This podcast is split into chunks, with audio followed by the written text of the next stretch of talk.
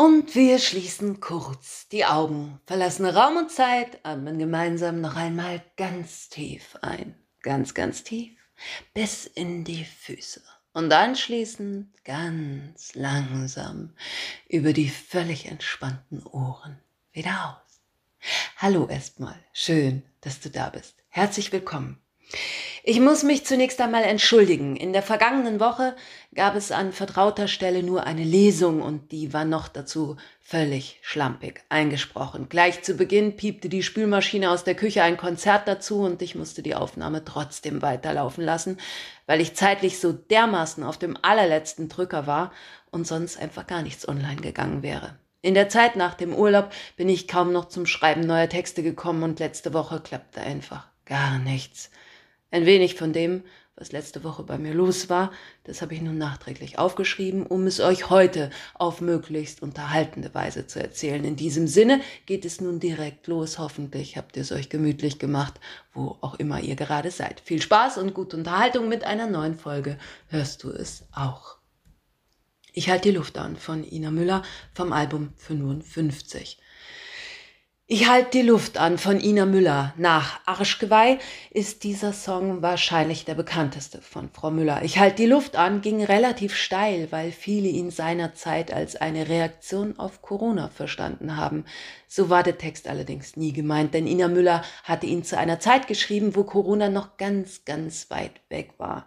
Es geht darum, dass alles mit allem zusammenhängt, was natürlich auch mit der Globalisierung einhergeht. Gefühlt war es früher anders. An einem Beispiel. Aktuell wird erneut über Schulschließungen im Winter diskutiert. Pandemiebedingt muss ausreichend gelüftet werden. Kriegsbedingt ist allerdings das Gas so teuer, dass das ständige Lüften nicht mehr bezahlbar ist. In der Folge werden Schüler vieler Jahrgangsstufen die Wintermonate also erneut zu Hause verbringen müssen. Ob sie es dort dann wirklich wärmer haben werden, muss ebenfalls in zweierlei Hinsicht bewertet werden, denn alles hängt mit allem zusammen. Irgendwo in Kanada macht ein Schmetterling nur einen Flügelschlag. Ein paar Stunden später dann jagt mich hier bei uns ein Sturm tief durch den Tag. Früher war scheinbar alles leichter sonderbar, wenn einem die große weite Welt plötzlich auf die Füße fällt. Ich halt die Luft an, bis alles wieder stimmt, die Wolken sich verziehen, ne gute Zeit beginnt. Ich halt die Luft an, bis alles wieder geht, die Welt, wie ich sie kenn, sich einfach weiter dreht. Ich halt die Luft an, bis ich nicht mehr kann. Und weil so vieles mit so vielem zusammenhängt, wird tatsächlich vieles immer absurder und komplizierter. Es war nämlich so. Vor der Sommerpause hatte ich mir vorgenommen, in völligem Gottvertrauen daran zu glauben, dass sich schon irgendetwas ergeben und finden wird für mich und meine berufliche Zukunft, getreu dem Motto, Gras wächst ja auch nicht schneller, wenn man dran zieht. Ein paar Dinge waren auf den Weg gebracht, es gab Optionen und Chancen und es war ja auch noch ein bisschen Zeit. Diese Zeit jedoch ging zu Ende und nichts, nichts von all den Dingen, von denen ich gehofft und geglaubt hatte, dass immerhin eine Sache sich kurzfristig erfüllen möge, hat funktioniert. Alle Optionen waren der Reihe nach geplatzt und gescheitert. Notfallplan? Fehlanzeige. Und wenn man selbst dann keinen Plan mehr hat, dann kennt man ja meistens immerhin ein paar Leute, die einem helfen können. Eine Bekannte sagte, Du, bei uns auf der Arbeit wird demnächst eine Sekretariatsstelle auf 450 Euro Basis ausgeschrieben. Wäre das denn nichts für dich? Ich sagte, doch, ja, natürlich. Das könnte ich zeitlich zu allem anderen sehr gut hinkriegen und finanziell wäre das auch prima. Eine richtige Entlastung. Gib mir doch bitte Bescheid. Und sie gab mir Bescheid, als feststand, dass die Sekretariatsstelle dann doch nicht ausgeschrieben wurde. Ein Freund, der mir einen guten Ratschlag geben wollte, sagte, du musst Instagram machen. Ich wollte kein Instagram. Widerwillig jedoch betreibe ich inzwischen einen Insta-Account. Der Freund sagte, du musst ganz viele Videos und Reels machen. davon wirst du bekannt, bekommst Hörer und Follower und wenn du Hörer und Follower hast, dann wird es auch was mit deinem Buchvertrag. Alles hängt mit allem zusammen. Ich aber wollte auf gar keinen Fall Videos für Insta machen. Dann aber machte ich es doch, weil ich dachte, dass ich es vielleicht einfach machen muss. Ich habe aus Kinderbüchern vorgelesen, weil das das Einzige war, was mir immerhin Spaß machte und was ich nicht so peinlich fand. Den Kindern, die es gehört haben, denen hat es auch Spaß gemacht aber die haben leider alle noch keinen eigenen Insta-Account, weshalb die Zahl der Follower und Hörer sich durch meine Aktion nicht signifikant gesteigert hat. Man könnte sagen, ich hab's wenigstens probiert, aber es war schon absurd und der Umweg zum Ziel für meinen Geschmack auch viel zu weit weg von der eigentlichen Idee. Doch etwas daran stimmt, alles hängt mit allem zusammen. Der Freund sagte, ja, also so wie du das machst, kann es ja auch nicht funktionieren. Du musst endlich anfangen, Hashtags zu benutzen, sonst findet dich der Algorithmus nie. Vor den Hörern und Followern und den Leuten vom Buchverlag muss ich nun also auch noch den Algorithmus von meiner Idee überzeugen. Ich spürte eine bedrohliche Enge im Brustraum. Ich glaube, sie kam von meiner Angst vor Algorithmen, weil ich nicht weiß, was sie bedeuten, wer sie berechnet und wie sie funktionieren. Aber alles hängt mit allem zusammen, das weiß ich. Aber mir ist es zu komplex. Ich möchte lieber nichts mehr für Instagram machen müssen. Jemand twittert irgendwas und am nächsten Tag ist alles nichts mehr wert. Einer sprengt was in die Luft, weil ihn meine Art zu leben so sehr stört. Grenzenlos fluten mich die Bilder übergroß. Ganz egal, was auch passiert, passiert ab jetzt auch immer hier.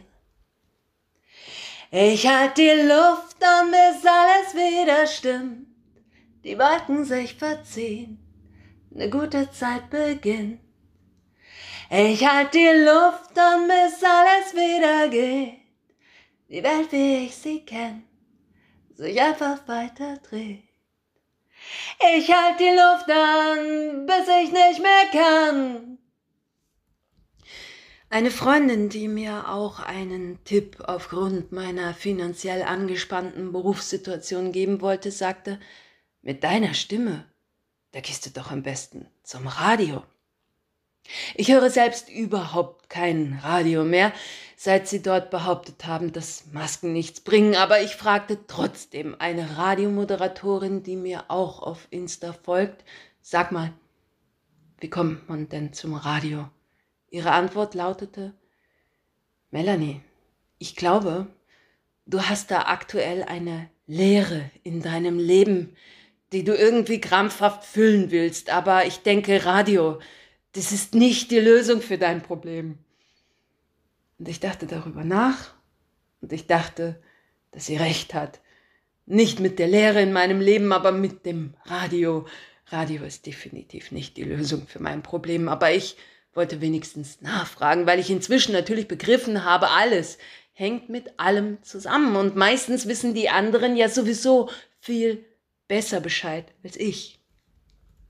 Dann sagte ich zu meinem Mann, weißt du was, ich glaube, ich könnte gut Trauerrednerin werden. Ich habe doch mal so eine Ausbildung in Psychotherapie gemacht und wenn da jetzt einer stirbt, dann könnten die Angehörigen doch zu mir kommen, mir sagen, was ihnen zum Abschied zu sagen wichtig ist und ich schreibe anschließend eine emotionale, eine passgenaue Trauerrede.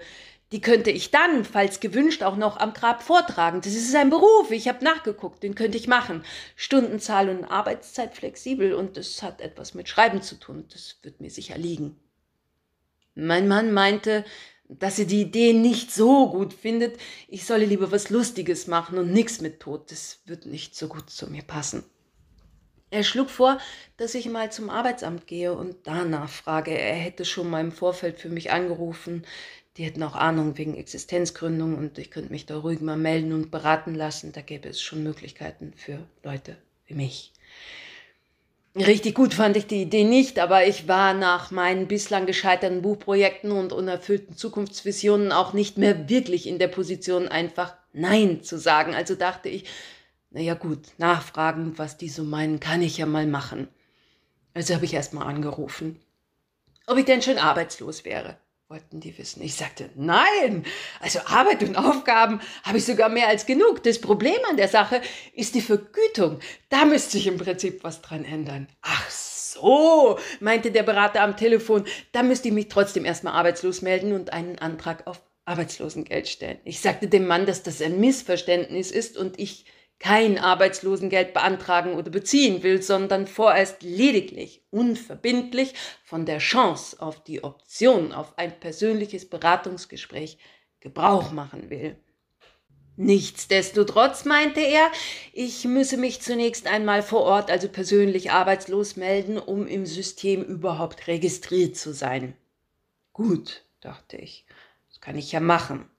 Bin also hingefahren, habe mich ganz brav und anstandslos arbeitslos gemeldet und durfte sogar mit jemandem sprechen. In einem der Büros saß eine Frau mit tätowierten Unterarmen. Sie trug ein helles Sommerkleid mit Blumenmuster. Sie hatte dunkle, lockige Haare. Sie war freundlich und sagte, Frau Bayer, Sie müssen noch den Antrag auf Arbeitslosengeld stellen. Ich erklärte ihr, dass ich eigentlich ein Beratungsgespräch in Richtung Weiterbildung und Selbstständigkeit suche und keinen Antrag auf Arbeitslosengeld stellen will. Sie antwortete zusammengefasst, müssen Sie aber, sonst geht es alles nicht. Ich sah ein, dass mal wieder alles mit allem zusammenhängt und ließ mir dann doch den entsprechenden Papierkram aushändigen, auf dem alles beschrieben steht, wie genau man zu Hause den Antrag ausfüllen muss und zur Belohnung sollte ich dann auch einen Gesprächstermin bekommen. Gut, zu Hause habe ich also den Antrag, den ich eigentlich gar nicht ausfüllen wollte, ausgefüllt und auf einen Termin gewartet. Statt eines Termins bekam ich erstmal ein Bearbeitungsschreiben, in dem man mich darüber informierte, welche Unterlagen ich bis zu welcher Frist nachzureichen hätte und die Androhung, dass mir bei Fristverstreichung das von mir unwillentlich beantragte Arbeitslosengeld gekürzt oder aberkannt werden könne. Weil alles mit allem zusammenhängt, habe ich die übrigen Unterlagen dann mit voller Absicht nicht mehr nachgereicht, um damit immerhin zielgerichtet die Auszahlung von Arbeitslosengeld zu verhindern, was mir in meiner Selbstbestimmtheit bei Antragsstellung auf Arbeitslosengeld ja nicht gelungen war. Dann endlich bekam ich einen Termin. Und da bin ich natürlich blendend gut gelaunt hingegangen und habe versucht darzulegen, was ich mir so als Unterstützung vorgestellt hatte. Die Frau, das war dann eine andere als beim letzten Mal. Sie hatte lange blonde Haare, trug einen Mittelscheitel und ein weißes Kurzarmshirt zu eng anliegenden hellblauen Jeans. Sie hatte lange künstliche Fingernägel, weshalb es nicht besonders elegant wirkte, wie sie hektisch auf ihrer Tastatur des PCs herumhackte.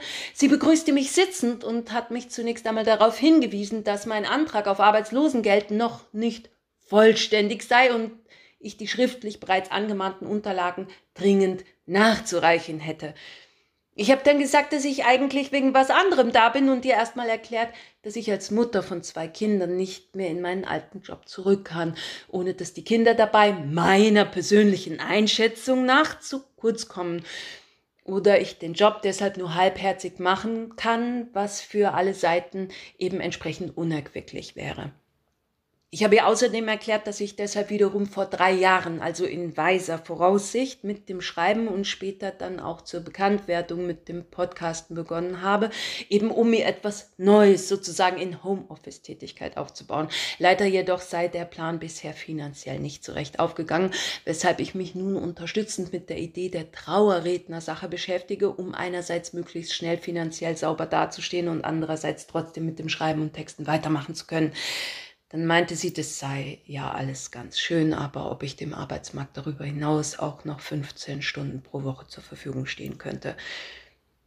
Ich habe überlegt und ein bisschen gerechnet und gesagt, na ja, also wenn ich das alles, was ich gerade aufgezählt habe, in Zukunft ernsthaft weitermachen, beziehungsweise sogar etwas Neues beginnen will und keine zusätzliche Kinderbetreuung in Anspruch nehmen möchte, weil die ja auch noch zusätzlich Geld kostet, wir beide nur kurz bedenken, dass ich heute eigentlich hier bin, weil ich darauf spekuliert hatte, vom Arbeitsamt Unterstützung in Sachen Weiterbildung zur selbstständigen Tätigkeit zu bekommen, die mich zeitlich ebenfalls einbinden wird, dann weiß ich gerade eigentlich nicht, wie ich daneben noch 15 Wochenstunden einer anderen Arbeit nachgehen soll. Daraufhin meinte sie, naja, Frau Bayer, wenn Sie dem Arbeitsmarkt keine 15 Stunden pro Woche bereitstehen können, dann können wir Ihnen aber auch kein Arbeitslosengeld zahlen. Ich habe es dann nochmal ganz langsam probiert und ihr erklärt, weshalb ich dachte, dass ich da bin. Daraufhin erzählte sie mir, dass sie mal eine Freundin hatte, die hat auch ein Buch geschrieben und von der wusste sie, man muss da mal einen Verlag ansprechen. Anders ging es nicht. Alles andere hätte keinen Sinn. Man müsste einfach mal bei einem Verlag fragen. Dass das der Beginn allen Übels war und mich überhaupt erst zu ihr geführt hatte, habe ich für mich behalten. Ich habe kurz überlegt, was ich an dieser Stelle außerdem alles besser nicht sagen sollte, weil man mit Rechthaberei schließlich auch nicht weiterkommt und habe mich dann dazu entschieden, ihr für den wertvollen Tipp mit der Verlagssuche lediglich einigermaßen aufrichtig und herzlich zu danken. Dann wollte ich den konstruktiven Weg wählen, indem ich das Thema wieder mehr in meine Richtung zu lenken versucht habe. Ich fragte, wie das denn nun mit den Weiterbildungen für Selbstständigkeit und Existenzgründung aussieht, ob es da Möglichkeiten gibt. Daraufhin sagte sie, sichtlich genervt von mir, ja, Frau Bayer, Dazu müssen Sie aber erstmal einen vollständigen Arbeitslosengeldantrag stellen. Erst dann können wir über sowas reden. Ich habe dann erneut ganz tief durchgeschnauft, um ruhig zu bleiben und freundlich darauf hingewiesen, dass ich ja jetzt nun schon mal da wäre und wir vielleicht immerhin theoretisch mal. Doch sie blieb dabei. Außerdem müssten sie dem Arbeitsmarkt 15 Wochenstunden zur Verfügung stehen und da sind sie sich ja offenbar auch nicht so ganz sicher, ob sie das können, Frau Bayer. Weil ich das Gefühl hatte, es vielleicht einfach noch nicht richtig verstanden zu haben, habe ich dann alles nochmal zusammengefasst, indem ich sagte, okay. Es ist also generell nicht so vorgesehen, dass man bei einer Existenzgründung mit vollem Einsatz an Zeit in der eigentlichen Sache startet, sondern stattdessen primär die 15 Stunden pro Woche als Grundlage für den Bezug von Arbeitslosengeld erfüllt. Ist das so richtig? Ja.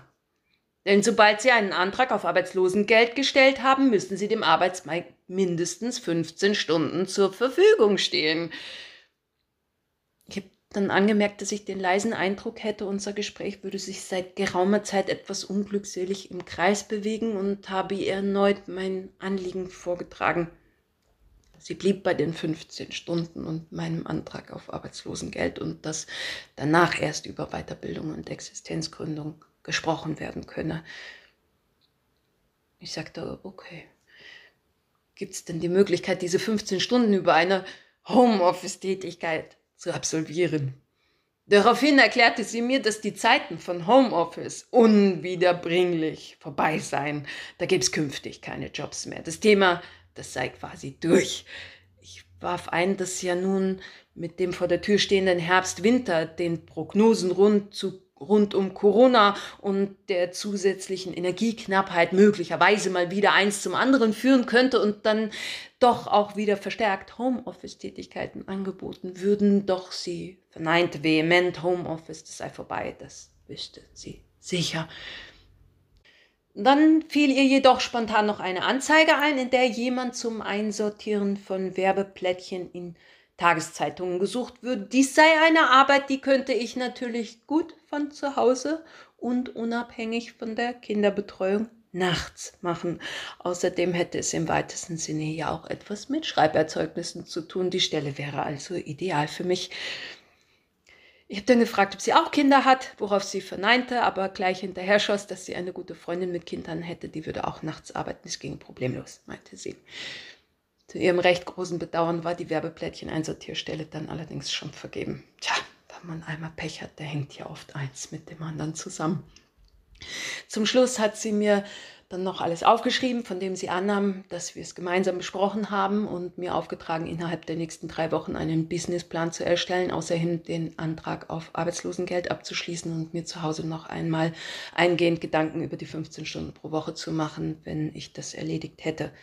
Dann bekäme ich einen neuen Termin, diesmal mit meiner zuständigen Beraterin, denn sie sei nur die Vertretung. Ich halte die Luft an, bis alles wieder stimmt, die Wolken sich verziehen, eine gute Zeit beginnt. Ich halte die Luft an, bis alles wieder geht, die Welt, wie ich sie kenn, sich einfach weiter dreht. Ich halte die Luft an, bis ich nicht mehr kann. Anschließend musste ich noch zum Supermarkt. Und als ich den Einkaufswagen wieder wegbringen will, stehen da zwei Männer im Alter von ungefähr 60 Jahren. Der eine sah so unauffällig aus, dass ich gar nichts mehr sagen kann, und der andere hatte eine kurze Hose an, eine aus Jeansstoff, aber das war keine gewöhnliche kurze Jeanshose, das war eine Hose mit ohne Naht hinten. Also am Po zwei aufgenähte Gesäßtaschen, aber dazwischen nichts. Normalerweise ist in der Mitte eine säuberlich auf aufeinandergelegte Jeansnaht. Und ich musste unweigerlich mehrmals hingucken, weil ich den Fehler gesucht habe. Man sieht etwas, weiß, dass da etwas nicht stimmt, aber man kommt nicht direkt drauf. Ich stehe da also rum, klotze einem 60-Jährigen, der am Einkaufswagenunterstand stehend Weltpolitik betreibt, auf den Hintern und kann nicht davon ablassen, bis mir endlich einfällt, was an dieser seltsamen kurzen Jeanshose falsch ist. Und es dauerte wirklich einen Moment, bis mir klar wurde, ah, da fehlt die Mittelnaht. Jedenfalls standen diese beiden Männer, von denen ich visuell nur eine Jeanshose ohne Naht erinnere, an jenem Unterstellhäuschen für Einkaufswagen und unterhielten sich lebhaft. Der eine sagte immer, dass es so nicht mehr lange weiterginge und der andere mit der Jeanshose ohne Naht meinte dann jedes Mal wörtlich, genau, irgendwann macht es einfach nur noch Boom. Es war natürlich lustig, weil ich rein stimmungsmäßig im Grunde auf genau der gleichen Welle war. Gleichzeitig aber auch unweigerlich denken musste, was für Idioten ihr doch seid. Wo soll es denn bitte schön Bumm machen? Die Hose, die hat ja nicht mal eine Naht, an der sie platzen kann. Aber ich sagte, nichts, denn eigentlich wollte ich auch bloß meinen Einkaufswagen zurückbringen. Nur das war alles einfach so absurd. Zuerst die ganze Nummer mit dem Antrag auf Arbeitslosengeld, dann diese beiden mit ihrer Rechthaberei und Weltpolitik und dann diese Hose, von der ich einfach zu gern wissen wollte, wo die denn stattdessen zusammengenäht worden ist, wenn nicht in der Mitte Wer hat sich das dazugehörige Schnittmuster ausgedacht und wer hat diese alberne Hose zusammengenäht? Habe ich mich gefragt und dabei bin ich natürlich viel länger bei den Einkaufswagen stehen geblieben, als ich eigentlich wollte und das führte dann dazu, dass die zwei dachten, dass ich mich dazugesellen und ein bisschen mitreden will. Auf einmal guckten die mich so erwartungsvoll an. Da war Ruhe bei den Einkaufswagen. Keiner von beiden sagte mir was. Beide guckten sie bloß so zu mir. Und das wäre dann eigentlich endlich meine ganz große Chance gewesen, mal alles vom Stapel zu lassen, alles, worüber ich mich so ärgere und trotzdem nicht aufregen möchte, da hätte ich mein Publikum direkt vor mir gehabt, neue Zuhörer. Da hätte ich mal neue Follower vor Ort generieren und ihnen gleich auch noch ein paar Buchprojekte verkaufen können. Aber ich war fertig mit der Welt, weil natürlich alles mit allem zusammenhängt. Und deshalb dachte ich dann nur noch, nö, irgendwo ist ja auch mal Schluss, da hat der Spaß ein Loch. Und ich stelle überhaupt keinen vollständigen Antrag auf Arbeitslosengeld. Und wenn's bumm macht, Leute, dann hoffentlich nicht in dieser Hose. Und ansonsten das nehme ich mir ganz fest vor, diskutiere ich überhaupt nicht mehr mit Leuten, von denen ich auch nur annehme, dass sie ebenfalls keine Naht über der Arschkerbe besitzen. So sieht's nämlich aus, Freunde. Und auch das habe ich nicht gesagt. Ich habe stattdessen, ich halte die Luft an, bis alles wieder stimmt, die Wolken sich verziehen, eine gute Zeit beginnt. Ich halte die Luft an, bis alles wieder geht die Welt, wie ich sie kenn, sich einfach weiter dreht. Ich halt die Luft an, bis ich nicht mehr kann. Klar, ich habe immer noch keine Lösung für mein Problem mit dem Geldverdienen gefunden, aber eine ehemalige Kollegin, die mir auch gerne helfen wollte, hat nun einen gemeinsamen ehemaligen Kollegen kontaktiert und ihn gebeten, mir einfach trotzdem einen Job im Außendienst anzubieten. Dieser ehemalige Kollege rief mich zurück und sagte, wir brauchen gerade jemanden zur Bestandskundenpflege. Komm, wir überlegen mal gemeinsam, ob wir nicht doch ein passendes Arbeitszeitmodell finden, wo beide Seiten gut mit bedient sind. Bisher haben wir zwar noch keins gefunden, aber immerhin sind wir schon mal im Gespräch. Danke Ute und danke Frank. Bei euch und bei inzwischen knapp 400 Abonnenten möchte ich mich ebenfalls fürs Zuhören bedanken. Knapp 400 Leute mit fast 800 Ohren hören regelmäßig zu und das ist toll, wenn man bedenkt, dass wir völlig ohne Algorithmen zueinander gefunden haben. Für euch und mich werde ich versuchen, den Podcast immerhin im 14-Tage-Rhythmus beizubehalten. In den Wochen dazwischen, jedenfalls bis auf weiteres, die Lesungen, weil ich eins meiner Manuskripte, also Rundmund, zurzeit ohnehin noch schnell überarbeiten muss. Wöchentlich schaffe ich es leider nicht mehr und ich hoffe, dass wir uns trotzdem weiter hören. Sende euch liebe Grüße, wo immer ihr auch seid und danke euch wieder einmal fürs Einschalten und Teilen.